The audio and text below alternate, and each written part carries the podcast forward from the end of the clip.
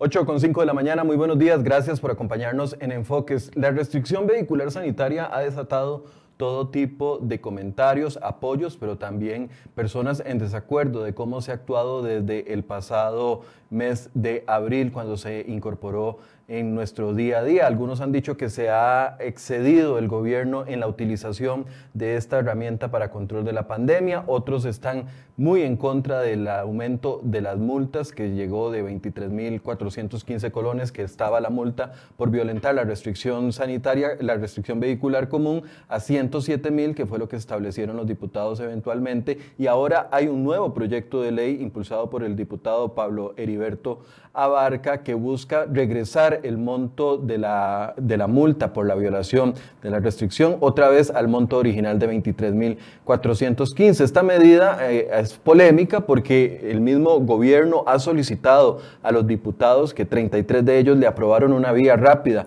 a este proyecto de ley eh, el mismo gobierno le ha pedido, el mismo ministro salió esta, esta semana, a inicios de semana, pidiéndole a los diputados que no tocaran el monto de la multa y utilizó la palabra debilitar, que no se debilitara la restricción vehicular sanitaria porque era una herramienta para el control de la pandemia. Bueno, ¿cómo se analiza desde el sector que busca reducir las multas, evitar que se levanten las placas como ha estado sucediendo? Bueno, hoy vamos a conversar con el diputado de la Unidad Social Cristiana, Pablo Heriberto Abarca. Buenos días, don Pablo.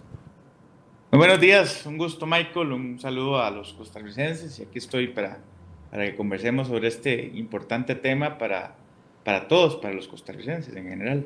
Don Pablo, ¿qué lo motiva a usted a tomar esta decisión en este momento de impulsar este proyecto de ley, en el momento en el que para muchos estamos empezando en la peor parte o ingresando a la peor parte de la pandemia?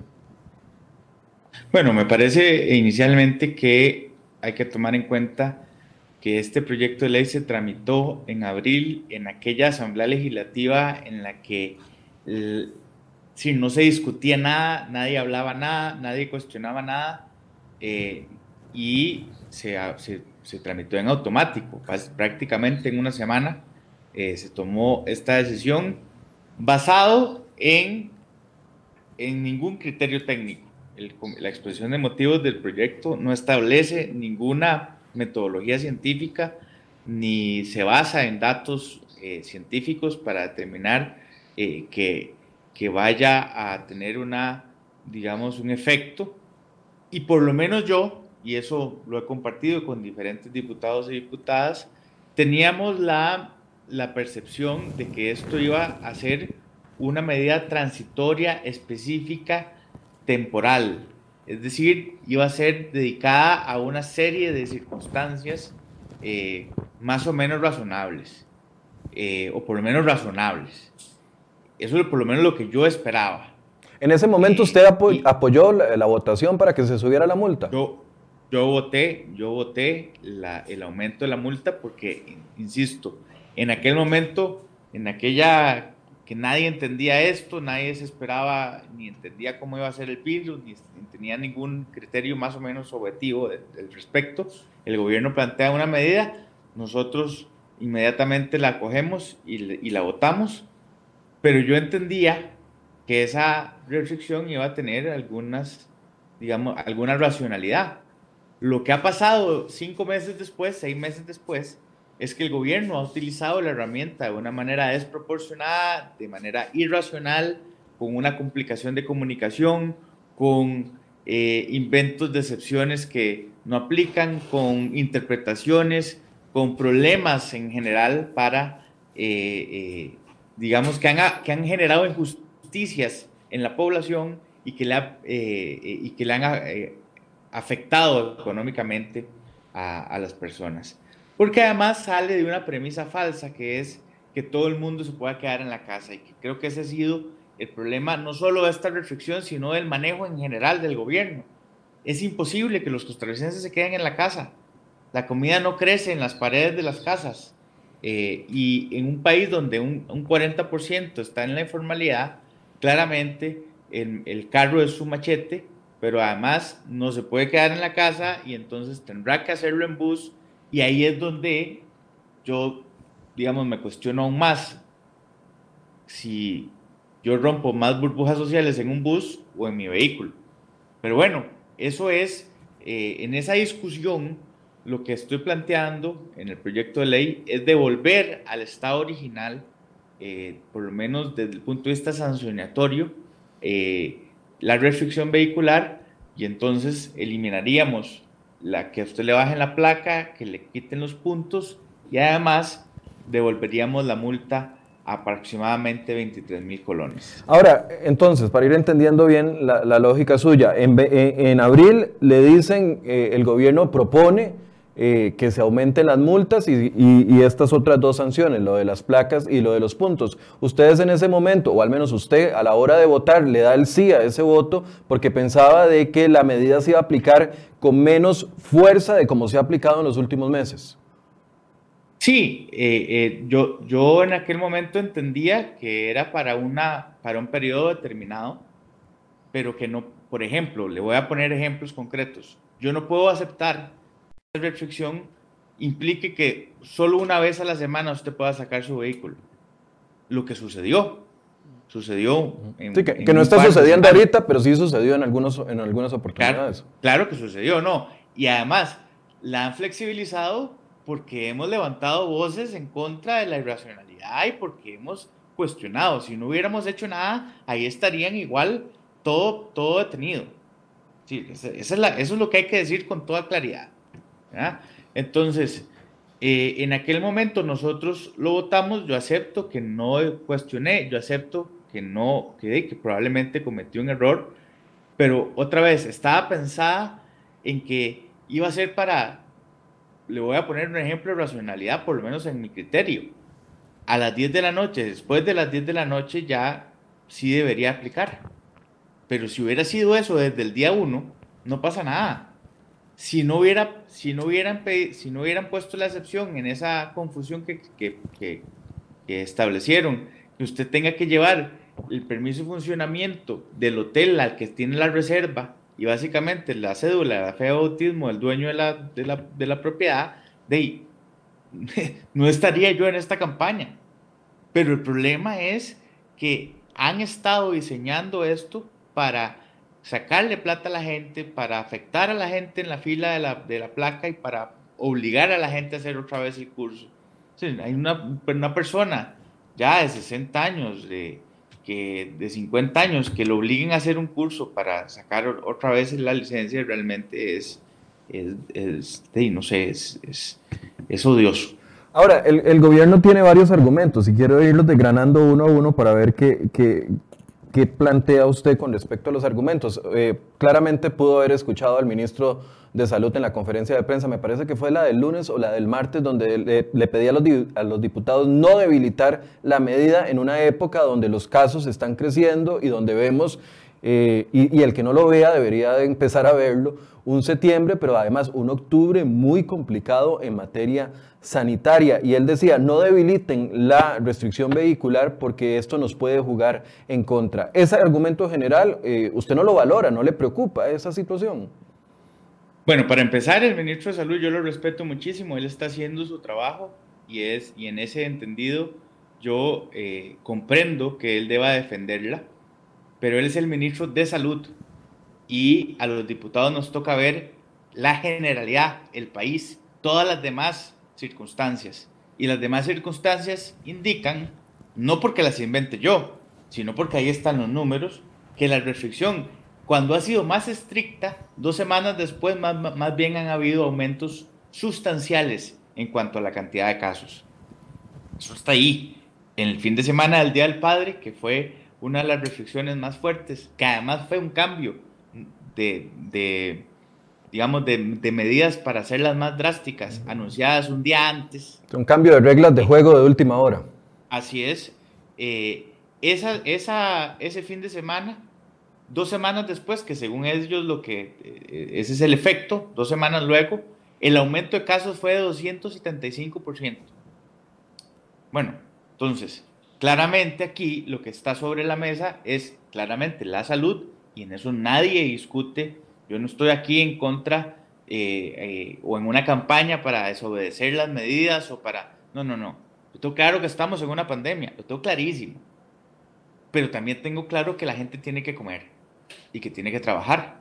y que las herramientas que se, han, que se le han dado al Ejecutivo han sido mal usadas, han, sido, han generado abusos y por lo tanto yo lo que propongo es que hagamos un equilibrio y que la Asamblea Legislativa tenga esa posibilidad ahora de discutirlo, de, de hablarlo y de eh, llegar a un acuerdo importante. De manera que yo comprendo, es más, es el deber de don, de de don Daniel defender esto, pero realmente los números no lo respaldan y la realidad lo respalda.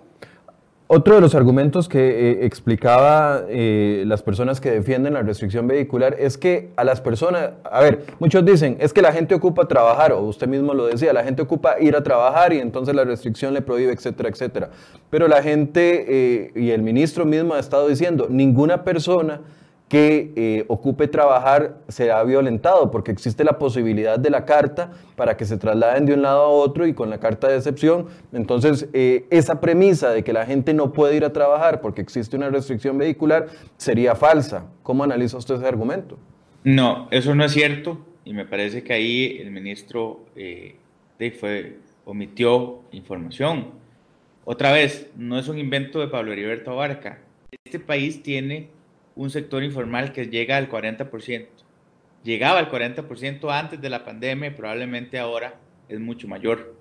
A, esa, a ese porcentaje de la población, que vean que es casi la mitad, no, se le, no existe la posibilidad de que alguien le haga una carta ni que le haga un carnet, porque es el que anda en la calle pulseándola, es el que, el que tiene que vivir día a día, es el que tiene que eh, efectivamente ir a ganarse los frijoles eh, sin un patrono, y anda en la calle comerciando o anda en la calle haciendo actividad para, para poder generarlo. El 40% antes de la pandemia. Y si ahora en esta situación es mucho mayor, y por supuesto que eh, hay mucha gente que está afectada en ese entendido. Eh, puede ser que alguna gente tenga la posibilidad de la carta y el carnet, pero una restricción a las 5 de la tarde, eh, cuando la gente sale, básicamente la obliga a irse en bus. Eh, y eso también es lo que pasó. La restricción aplicaba a las 5 de la tarde en algunas, en algunas semanas. Eh, a las 5 de la tarde la gente está saliendo. Está, eso estaba diseñado para que la gente le, le aplicaran la sanción. Y ese no es el enfoque, ni debe ser el enfoque correcto. Estamos ese, esa herramienta era para atender una emergencia no para afectar a los costarricenses. Aunque veo muchísimos comentarios apoyando lo que usted dice, hay otros que, que están poniendo, bueno, no, es que básicamente es una medida politiquera para ganar aguas a su propio, a su propio afluente. Dey, vamos a ver si, si, si, todo lo que hace un diputado es para eso, Dey, eh, puede calificarlo como quieran. Yo estoy haciendo mi trabajo. En abril cometí un error y estoy enmendándolo. Eh, yo no estoy en campaña, don Michael. Alguna gente sí. Hay alguna gente preocupada por atrasar el proceso electoral. Yo no estoy en eso, más bien me opongo a esas cosas.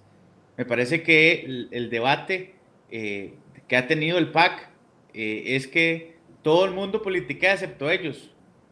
ellos no, entonces no politiquean ahí en una conferencia de prensa todos los días, a mediodía inventando cosas y, anunciando cosas que al final no llegan a nada. Eso no es campaña, entonces.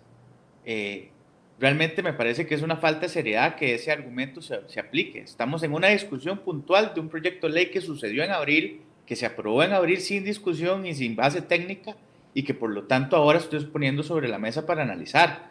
Si eso es campaña política, pues ahí verán en el futuro si yo estoy presentando mi nombre a, algún proceso electoral. No, eso no va a suceder.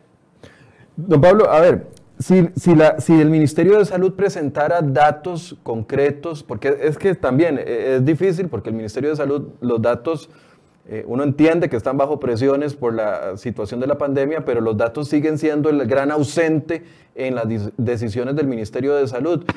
Todavía no, aunque lo hemos preguntado en muchas ocasiones, el Ministerio de Salud no ha dado datos concretos de cuánto ha impactado la pandemia. Cuando se le pregunta al ministro en la conferencia de prensa que cuánto ha impactado la, restricción vehicular en el control de la pandemia, solo dice tendríamos muchísimos casos si no la estuviéramos aplicando.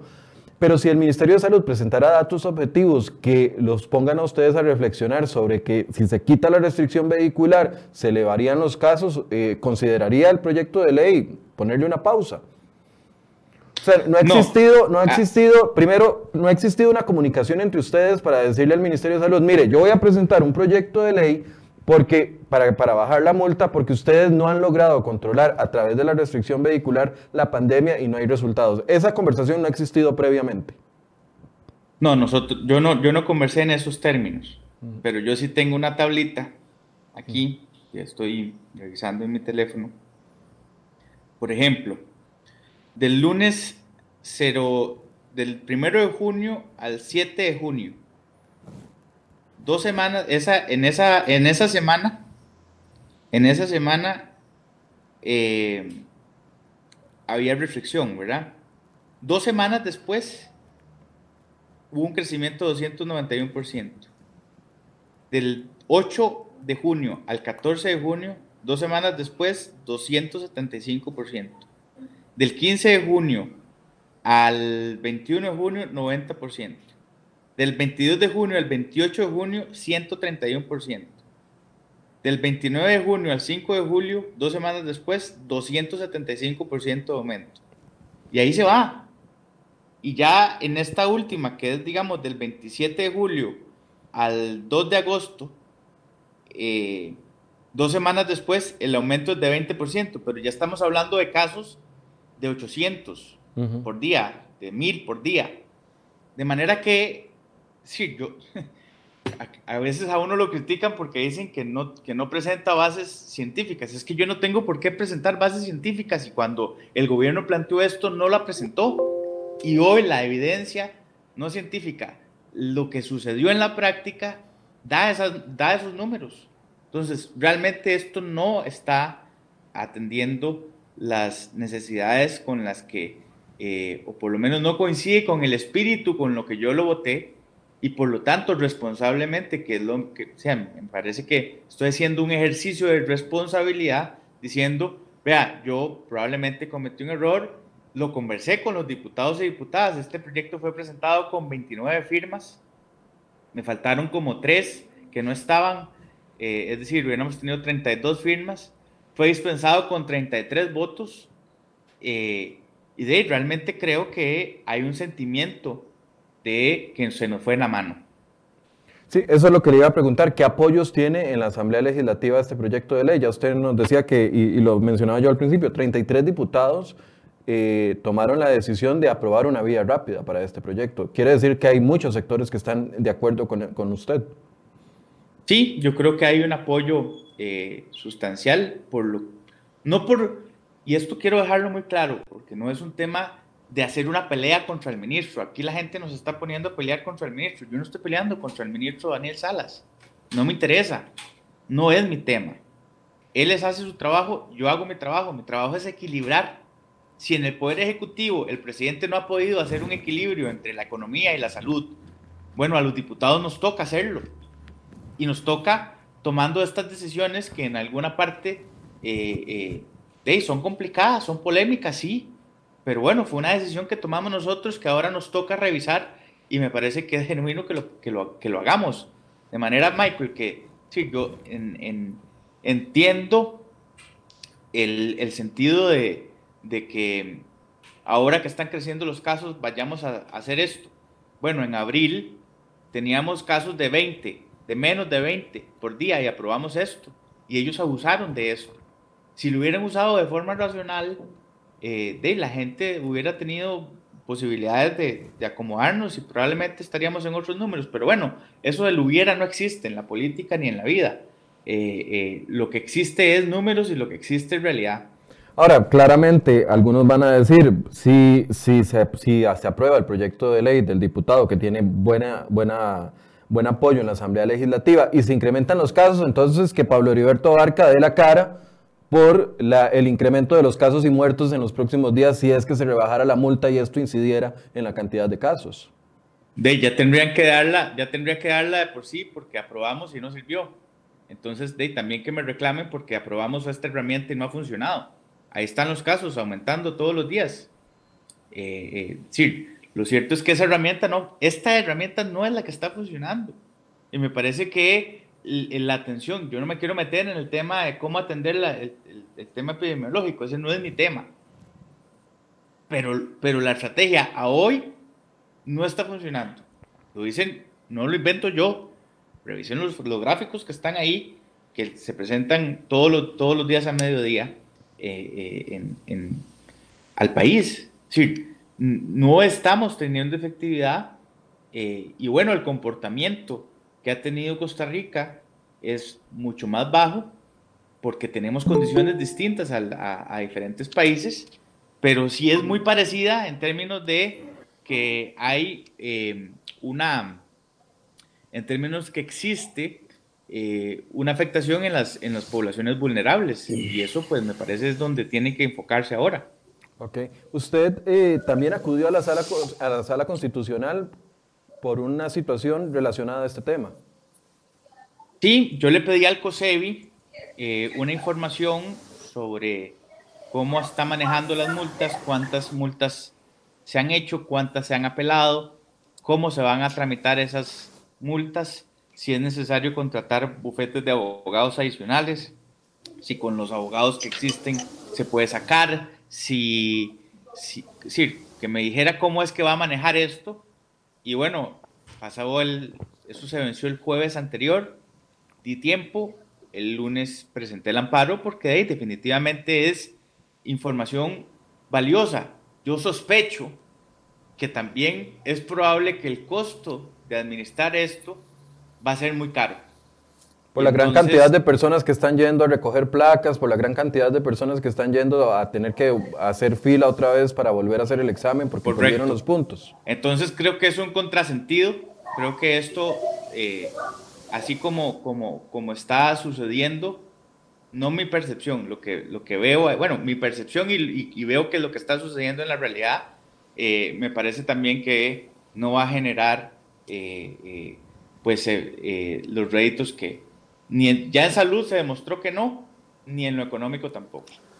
Bien, otra de las grandes dudas es sobre la, supuesta o la probable inconstitucionalidad de la restricción vehicular. Yo he escuchado a varios abogados eh, expertos en derecho constitucional que han opinado al respecto. Entonces, esta mañana eh, le pedí al, a don Esteban Alfaro, abogado constitucionalista, que se nos uniera unos minutos para también explicarnos desde el punto de vista constitucional cómo analizan la restricción vehicular sanitaria que se está aplicando, porque algunos abogados dicen que, eh, que la restricción vehicular sanitaria que se está aplicando está basada en la ley eh, de emergencias y que esa ley no permite una extensión tan amplia de tantos meses de la restricción vehicular. Vamos a escuchar la opinión y el análisis de don Esteban Alfaro. Buenos días, Esteban. Buenos días, Michael. Buenos días, don Pablo Heriberto y a todos los que nos están viendo. Eh, muchas gracias por, por la invitación. Eh, desde este punto de vista, desde esta óptica, ¿podría existir algún tema de inconstitucionalidad en la restricción vehicular que se está aplicando? Claro, Michael, te comento. Hago una pequeña introducción para efectos de tener todos un, un marco pues, más claro en cuanto al tema. Este, la Constitución Política, en el artículo 22, establece la libertad de tránsito de todos los, los habitantes de la República este es un derecho fundamental, evidentemente, eso todos lo sabemos. Eh, como derecho fundamental, puede estar sujeto en determinadas circunstancias y bajo determinadas condiciones a restricciones. Eh, salvo la vida en principio y la dignidad humana, no podemos hablar de derechos eh, absolutos y restrictos. Eso es un primer, un primer elemento importante. Perdón. ¿En qué se fundamenta esta restricción? Porque es que hay hay diferentes restricciones, diferentes tipos. ¿En qué se fundamenta esta restricción en este momento, en, este, en este escenario de pandemia? Bueno, Ley General de Salud, artículo 95, Ley de, de Tránsito y el decreto de emergencia como tal de, del tema de la pandemia. Esos son los elementos que sustentan desde el punto de vista normativo la restricción vehicular actualmente. Ahora bien, la pregunta del millón y que se comenta mucho tanto por connotados colegas, expertos en la materia, como por, por las personas que, que, que, están con una afectación ya sea económica esto es, ¿esto se puede o no se puede? Bueno, mi, mi respuesta yo la divido en dos. Per se, como tal, la restricción en sí, y creo que don Pablo Heriberto no está diciendo eso, eh, la restricción no va en contra de la cuestión política per se. Eso es un, un, elemento que es importante establecer. Y no solo lo digo yo, de hecho, en años anteriores, pre-COVID, e incluso actualmente con el tema del COVID, la sala ha sustentado que hay un sustento para la restricción vehicular. Entonces me parece que decir que, que per se la, la, la restricción es contra la cuestión política, yo creo que no es lo más correcto. Ahora bien, ese es un primer escenario. Hay un segundo escenario. ¿Cuál es? Es el tipo, el contenido y la forma de esa restricción, los alcances específicos de esa restricción vehicular. Por el momento, por el momento la sala no la ha considerado constitucional. Sin embargo, esto es un criterio personal ya desde el punto de vista de un análisis de ponderación de los derechos fundamentales. Lo cierto del caso es que no se podría decir que bajo cualquier escenario esto es acorde a la constitución política. Les voy a decir por qué. Depende del momento, del sustento técnico, el tipo de restricción y evidentemente los resultados prácticos. Yo en este momento no tengo mano, yo no sé si ustedes los tienen tampoco, si realmente lo que hay es una duda en cuanto al resultado de la restricción o realmente saber si dio resultado o no. O sea, si es una duda razonable o prueba de que existe o no. Entonces aquí es donde el asunto ya entra en una zona un poco gris que en algún momento, al día de hoy no ha sucedido, en algún momento la sala sí podría este, llamar a cuentas a las autoridades respectivas. Y, y vamos a ver un tema importante. La sala ya lo ha ido haciendo poco a poco. En julio de este año ya la sala emitió un voto donde ordena que en el plazo de 10 días hábiles se devuelvan las placas a los conductores que fueron objeto de la sanción. Y ojo, cuando digo sanción deberíamos decir sanciones porque estamos hablando de, de la multa económica, pérdida de puntos y las placas. Entonces son tres elementos y aquí es donde vuelvo a insistir con los dos escenarios. Una cosa es decir, per se que la, la restricción está mal, siempre, que me parece que eso no es correcto, y otra es el tipo de restricción y sus determinadas sanciones y el quantum de esas sanciones, si son desproporcionadas o no. A manera de ejemplo, les, les comento que en el año 2011, la sala, en un voto, votos importantes, porque fueron varios, conoció las multas contra la, entre comillas, desobediencia por usar el cinturón de seguridad. Eran multas que eran el 75% de un salario, eh, de un salario base, entre comillas. La sala en aquel momento se trajo bajo estas multas, porque lo que decía es que una persona con un determinado tipo de ingreso o pagaba la multa ese mes o comía. Entonces, ¿qué quiero decir con este ejemplo? Lo que quiero ponerles en, perspectiva es que, si bien la restricción podría ser procedente, el tipo de multa para castigarle en observarse la restricción es lo que podría ir en contra de la constitución política. Me parece a mí que en este caso, insisto, al día de hoy la sala no, no se la ha traído bajo pero yo no podría asegurar que esto sea, que sea un asunto que vaya a perdurar, porque insisto, los análisis de constitucionalidad dependen mucho del momento, del tipo, y cierro con lo siguiente, para mí la clave, ya sea en vía constitucional o en vía contenciosa, que en algún momento discutimos ya esto, Michael, en cuanto a los comercios, no en cuanto a la restricción, es el sustento y el respaldo técnico de las normas o actos del Ejecutivo y Legislativo que pongan limitaciones a derechos fundamentales. Si un acto, una ley no tiene el sustento técnico, le falta una pata al banco y el asunto puede caerse.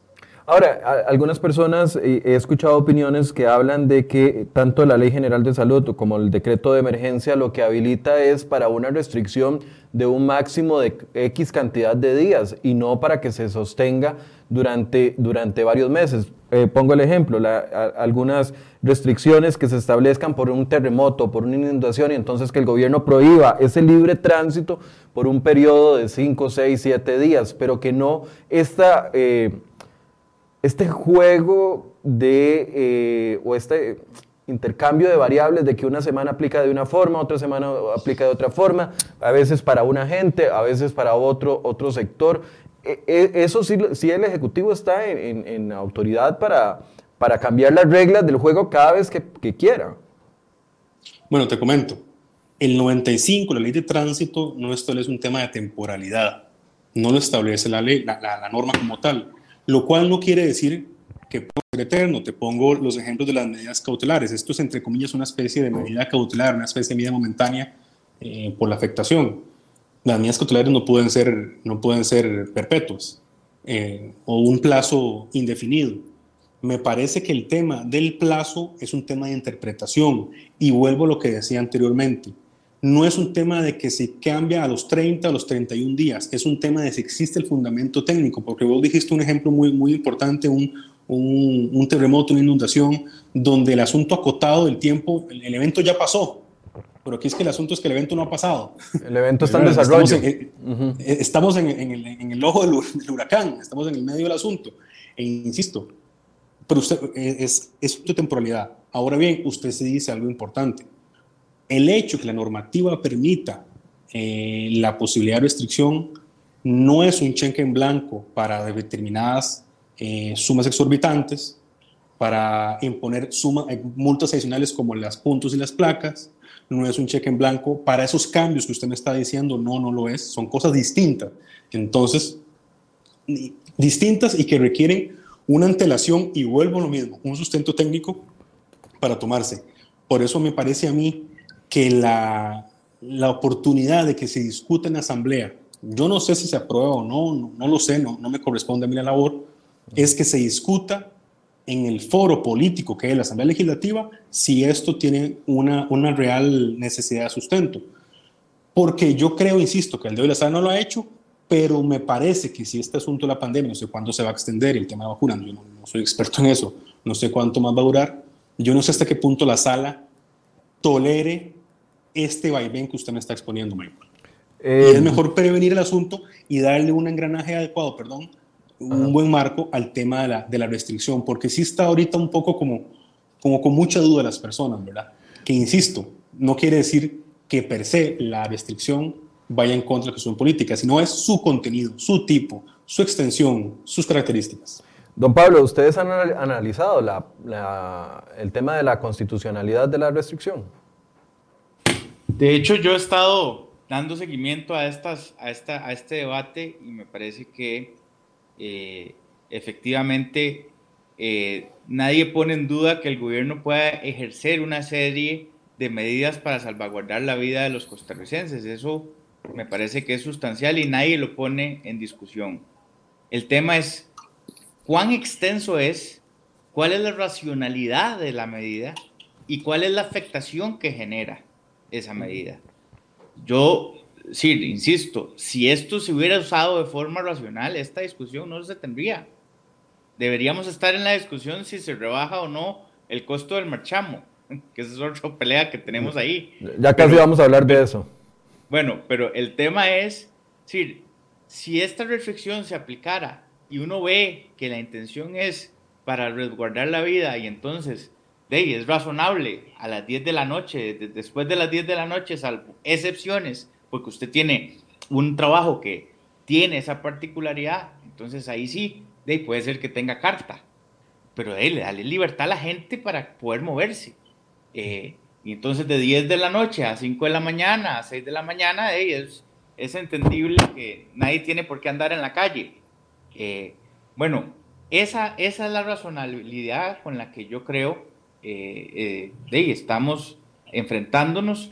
Se aprobó algo que nunca lo sospechamos que fuera así aplicado y entonces eso es lo que estamos en discusión. La otra parte, que es la que ha hablado don Esteban, es un, debate que está pendiente en la Asamblea Legislativa. Me parece que eh, aquí no es para esta emergencia, para las emergencias en general, eh, creo que no ha sido una práctica común que el gobierno, eh, no recuerdo yo que haya alguna vez levantado derechos fundamentales, ni se haya presentado un proyecto. Eh, creo que no ha sucedido. Eh, y si ha sucedido, pues me pueden corregir, pero sí, no ha sido la práctica. Eh, no, no estamos acostumbrados en el país a, a, que en el apartado de derechos fundamentales se tenga un debate en la Asamblea Legislativa. Y conste que todos los días se lee como capítulo pendiente ahí el tema de derechos fundamentales, ¿verdad? Pero no ha sido la práctica y creo que eh, eh, en ese sentido eh, nos falta muchísimo como, digamos, para evolucionar en cuanto al uso de esas herramientas y cómo se procede. Eh, la constitución me parece que también es clara en que son medidas temporales, temporales, eh, y no pueden ser eh, extendidas casi cinco meses. Una pregunta para liberar a don Esteban. Si se aprobara una nueva ley van y, y se rebajara la multa, por supuesto que muchas de las personas que fueran multadas entre abril y el mes en el que se apruebe la, ley, van a decir, bueno, eh, yo quedé en desventaja, me metieron una multa de 107 mil, antes estaba en 23 mil y ahora volvió a 23 mil y yo soy el afectado. Y, qué pasa con eso? No, yo sé, tengo claro que la ley no es retroactiva, entonces esas personas quedarían eh, con la afectación de la ley que se aplicó en el momento en el que eh, hizo la, la violación de la restricción. Sí, salvo que haya sido una declaratoria, una anulación vía a la cuarta, no debería tener ese reconocimiento de retroactividad. Salvo que los señores legisladores eh, eh, crean, conveniente, eh, oportuno, este, introducir algún elemento a favor de esas personas, no, no, tendría por qué cambiar. Y estamos hablando que la ley que está vigente al día de hoy, insisto, está con sus efectos, es válida y eficaz buena o mala o regular, con los defectos que se, que se puedan analizar aquí, eh, lo cierto es que está surtiendo efectos.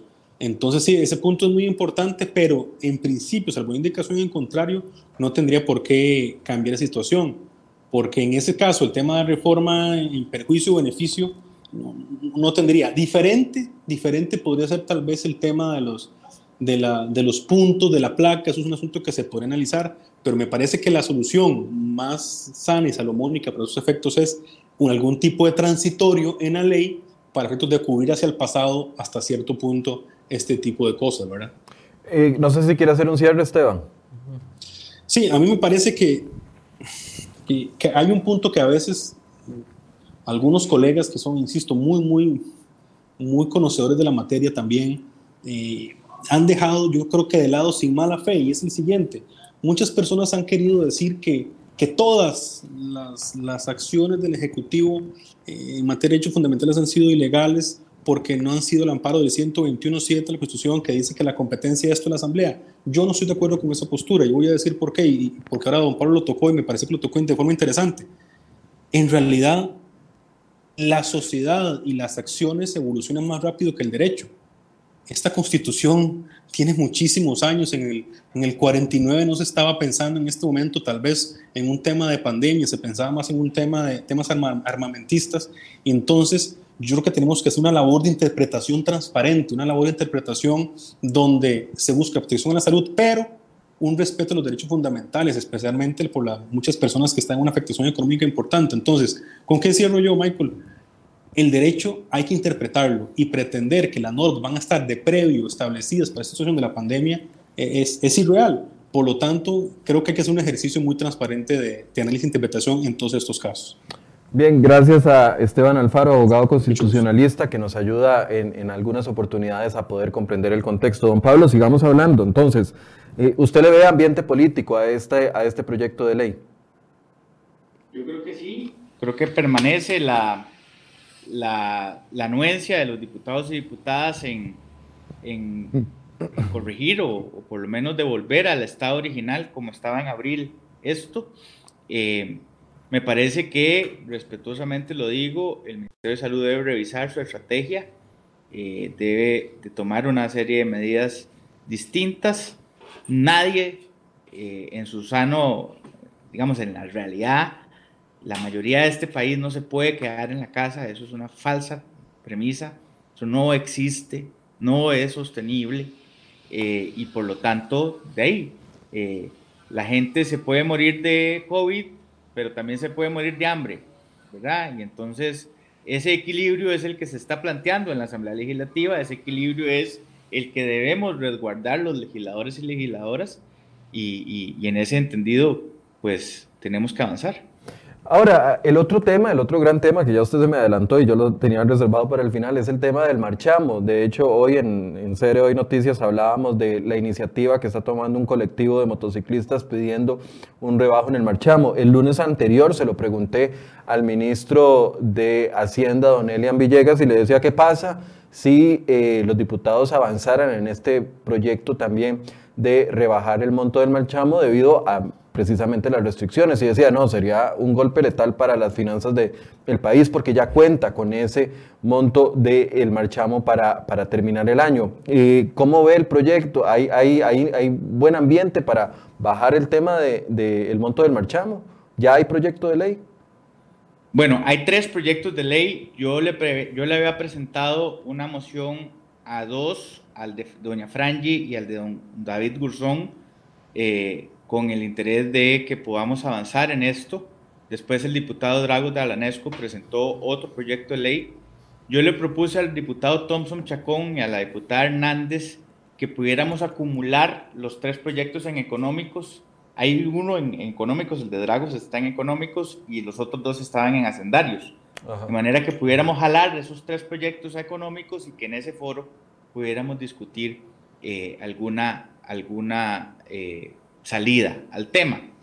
Y quiero aquí ponerlo en perspectiva porque es, el mismo discurso y no, y no me contradigo para nada en esto que voy a decir. La Asamblea Legislativa le corresponde hacer el equilibrio que el Poder Ejecutivo no está haciendo. Y, el, y hay un montón de gente preocupada por las finanzas del, del Estado, porque el Estado tenga sostenibilidad y todo ese cuento, pero no está preocupada por la gente que le ha restringido este, este virus, no el gobierno. El gobierno con algunas acciones, pero digamos, este virus ha afectado también las finanzas de la gente. ¿Que son las finanzas del Estado? Sí, pero la gente hoy realmente se le va a complicar pagar el marchamo. Eso es una realidad, una realidad que existe, que está ahí patente, que hoy la gente no le va a alcanzar el dinero. Eh, y, y es más, y lo planteo desde ya, hay gente que probablemente no tenga aguinaldo o va a ser muy reducido su aguinaldo. Entonces, otra vez, perdón, pero yo entiendo que había un problema financiero en el país. Estaba antes de la pandemia, lo habíamos insistido y lo tratamos de, atacar con, la reforma fiscal, que solo lo que hicimos fue poner impuestos, pero no redujimos el gasto ni, ni hicimos reestructuración del Estado. Eh, y se suponía que eso venía de camino, pero bueno, ahora estamos en esto. Eh, pero entonces, en este contexto, no es posible que solo pensemos en las finanzas del Estado. Y yo soy un creyente que sí hay que darle a la gente un respiro. Yo creo que hay que rebajar el 50% del impuesto al valor de la tenencia de vehículos. Es, eso no afecta al SOA, eso no afecta al sistema de, atención de, digamos, de accidentes, etcétera, ni afecta las finanzas del INSS.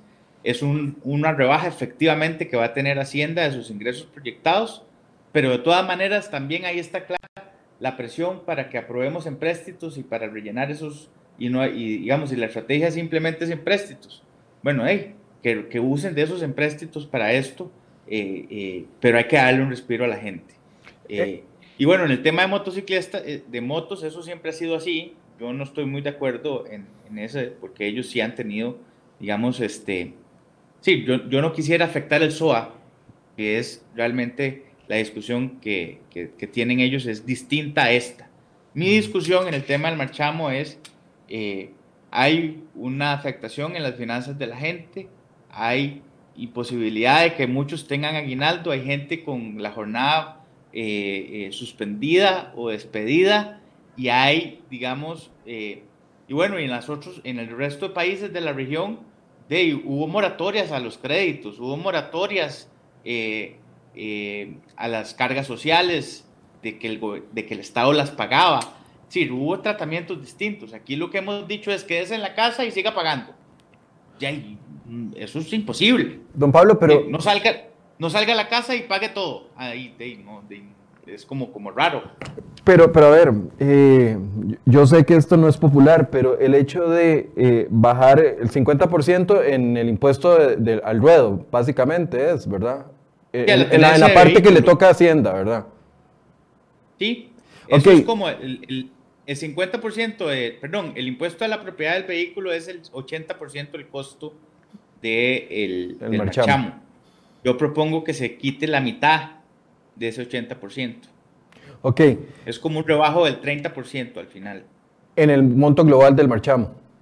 Correcto. Ahora, pero no es pegarnos un disparo al pie.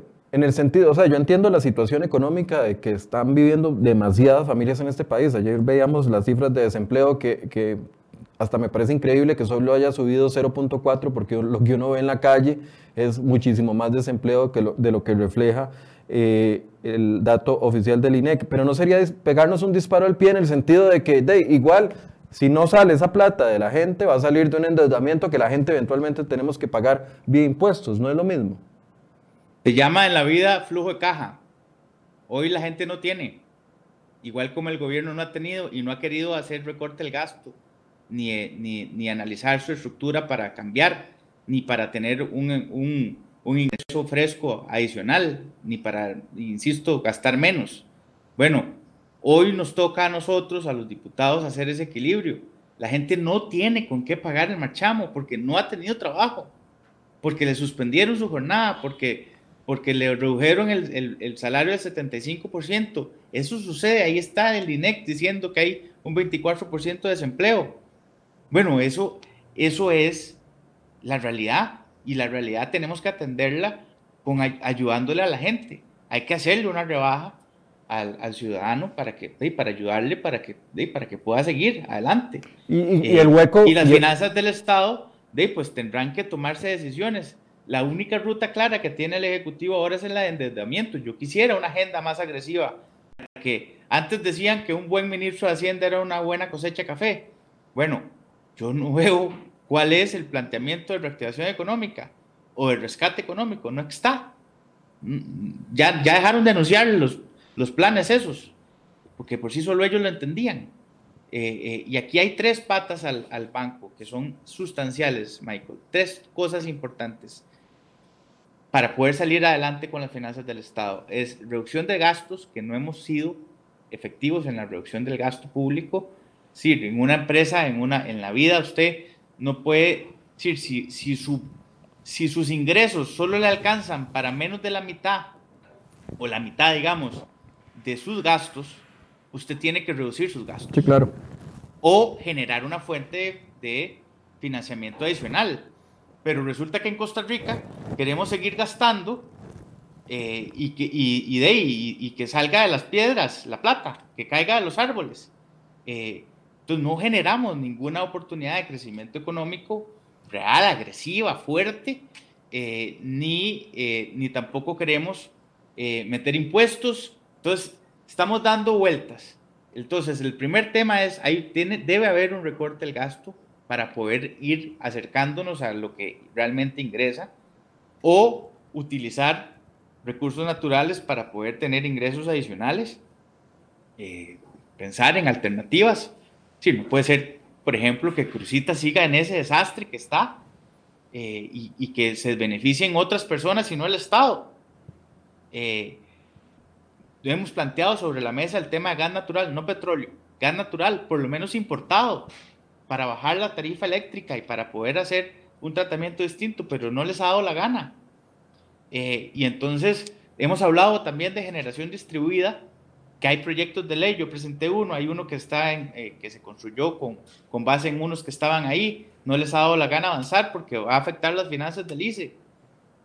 El ICE no le da la gana aplicar las NIF y entonces tampoco va a bajar la tarifa porque, porque siguen pasando gastos eh, eh, operativos y, y, y hay una confusión entre gastos operativos y gastos financieros. Y entonces, es decir, yo insisto, no es posible que no tomemos decisiones. Esto era antes de la pandemia, ahora con más razón en la pandemia.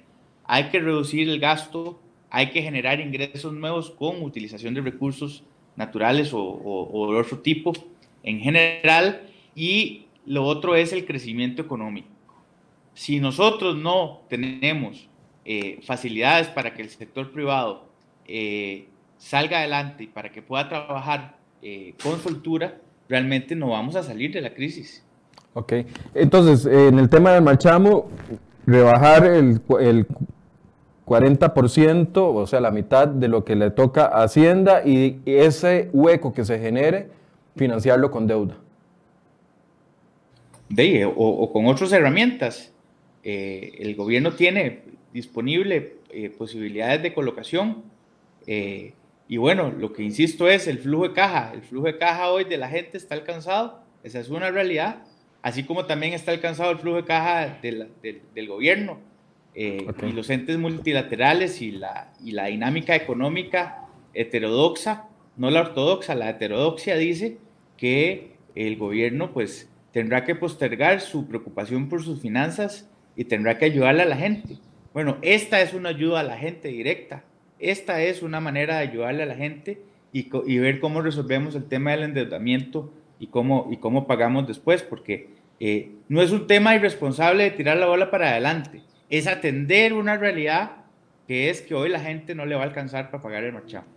Le pregunta Daniel Jiménez que por qué entonces no propone eliminar la restricción del todo, si es cierto que no hay sustento técnico para mantenerla.